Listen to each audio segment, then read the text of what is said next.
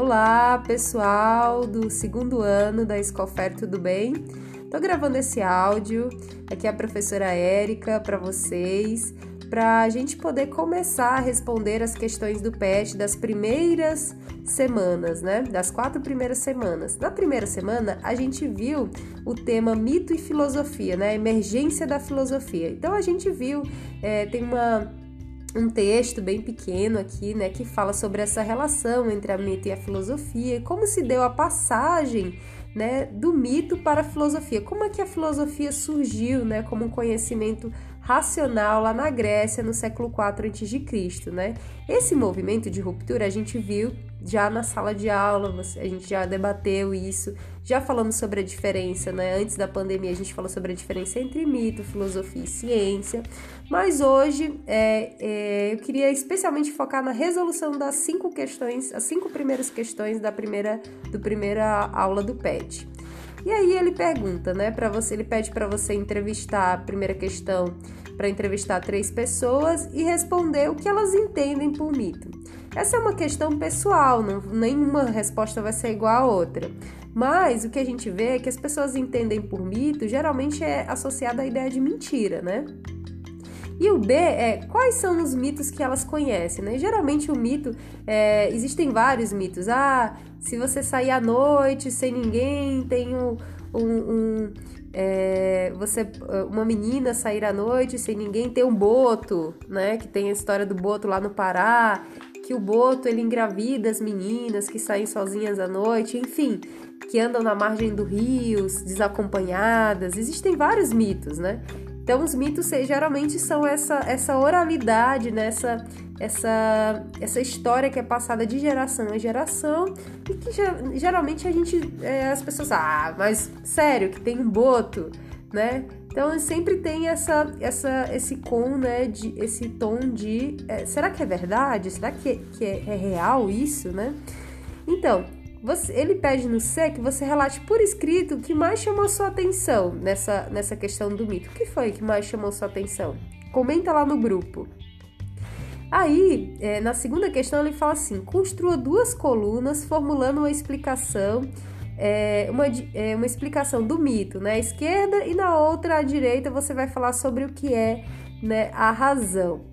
Se a gente for parar para pensar, né, o mito, ele às vezes ele tem contradições, ele tem um caráter é, fabuloso, né, de um acontecimento. Muitas vezes são coisas que não são explicáveis, são incompreensíveis, só é explicado através da fé, né, da crença, né, popular, né? Então ele tem próprios de uma narrativa, né, que que pede sempre nessa esse tom de religiosidade, né? De ah, você tem que crer porque, enfim, é assim, é, ou, ou sei lá, é, é, a gente tem que crer, enfim, tem essa, essa, esse tom de autoridade. Não, você não pode questionar. Enquanto a, a, a filosofia já não, como ela parte da racionalidade, ela é justamente é, como vocês viram lá no texto de vocês no final, ela racionaliza o mito, ela parte no questionamento e racionalização do mito, ela não permite mais essas construções fabulosas, certo? Mas ela tenta o quê? Construir um discurso coerente, lógico e racional da realidade, certo? Então esse discurso ele também não é autoritário, como o discurso do mito. Ele é um discurso que permite inclusive questionamentos. Ele é fomentado a partir dessas, dessas, dessa, desse, dessa dessa explicação racional sobre a realidade, certo? E que você pode, né, questionar, perguntar, logicamente. Seriam essas as minhas as minhas construções, meus dois quadros.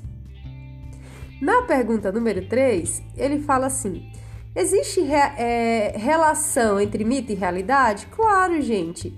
Por exemplo, quando, quando né, os antigos falavam sobre o Deus, o Deus, o Deus era o Sol. Por quê? Porque o Sol ele tinha uma função muito importante na colheita, né? É, na, na própria vida, no desenvolvimento da vida dos seres humanos. Então ele acabou sendo é, tomando esse espaço nessa ligação como uma, como uma figura maior né, da religiosidade. Então a gente vê que é, o, o, mito ele está sempre associado às condições históricas e éticas de cada cultura, né? Então ele serve muitas vezes para explicar uma certa realidade que os homens eles não conseguem é, explicar de forma racional. como por exemplo com o desenvolvimento da ciência médica, né, enfim, de outras tecnologias, a gente vê que muitos mitos foram, foram desmistificados, né? Mas hoje em dia ainda existem mitos, né? Então vocês podem ver vários exemplos aí, como eu citei alguns com muito sacrifício. Mas a, a, a número 4, qual a finalidade do mito para a humanidade, né? Gente, a gente tem que ver o seguinte: é, os mitos eles não pararam de existir, né? A filosofia, como uma explicação racional, ela não dá conta de todas as questões ainda, né? Por exemplo, de onde nós viemos? A ciência tenta responder, mas isso não é, é inteiramente explicado ainda, né? É, é, qual o nosso propósito no mundo? A filosofia não tem uma explicação para isso, né? E muitas vezes os mitos eles vêm para poder é, parece que eu tô falando mito uma coisa pejorativa, mas é como eu falei para vocês, é uma explicação, né, fabulosa, uma explicação que foge da, de uma explicação do, do, da racionalidade, né, para questões que a gente não consegue responder. E é justamente isso, né? Essa, essa, é, essa é a finalidade do mito para a humanidade, né? É transformar né, um discurso comum em algo fantástico para poder suprir uma necessidade, né, ali de, de falta de, de de respostas, né? Por exemplo, como foi que o Hitler ascendeu na Alemanha nazista? Um exemplo, né? Porque foi construído a figura dele como um mito, um super-herói, né? Mas isso só, só foi possível porque a, a Alemanha estava quebrada, em crise. Eles precisavam é, de acreditar em uma salvação miraculosa para aquele momento que eles estavam vivendo. Então o Hitler veio a calhar. Na verdade, o Hitler nunca seria possível se as pessoas né, na Alemanha não tivessem é, é, extremamente né, é, embebecidas pela crise, pela econômica e social que eles estavam vivendo. Só foi possível o Hitler emergir porque as pessoas falam: ah, não, a gente tem uma salvação, ele pode nos salvar, e construir uma, uma imagem né, fabulosa a respeito dele, né, que não corresponde necessariamente à realidade. E por último, a questão número 5, após compreender a definição de mitologia, filosofia e ciência, né, você explica a diferença entre os três.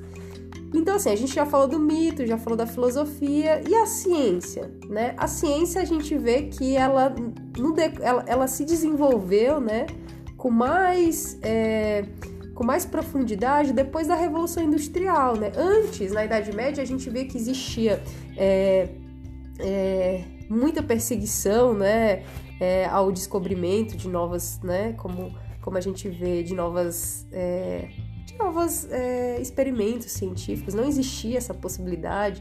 Os médicos não podiam abrir o corpo humano para saber é, quais eram as, as doenças que os homens tinham, porque era proibida, a igreja proibia. Então, só, isso é só mais um dos exemplos de é, de, vamos dizer assim, de empecilhos que a, a, a, ciência encontrou na Idade Média, né, pela, pela igreja, né, pelas mãos da igreja. Mas quando a gente vê, com a Revolução Industrial, né, com a, o Renascimento, a Revolução Industrial, enfim, é, a ciência ela se transformou, né, o centro, né, das nossas das nossas reflexões. Né? Gente, ah, isso é científico, se tornou um discurso de autoridade, né?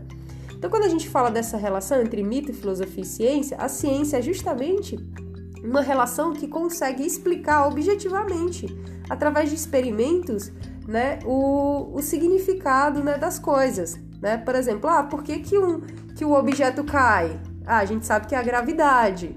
Né? Ah, mas eu tenho que provar que é a gravidade. Então foi feita uma série de experimentos para isso. Então a ciência é isso, ela, ela procura, através da sua objetividade, comprovar na prática né, as suas teorias.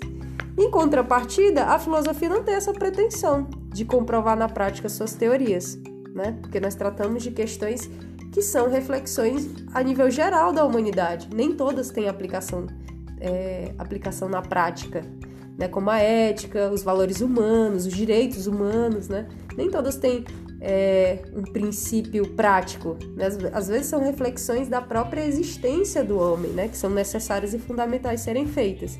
Enquanto mito, o mito ele não tem essa preocupação de ter uma coerência, né, de ser racional.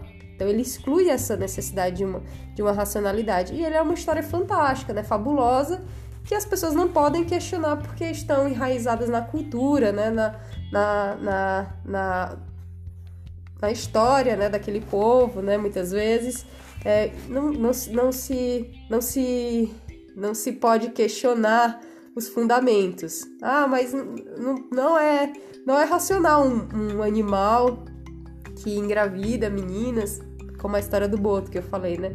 Mas é, é um mito, né? É um, não, tem explicação lógica. Enfim, pessoal, eu tô aqui tentando abrir um diálogo com vocês.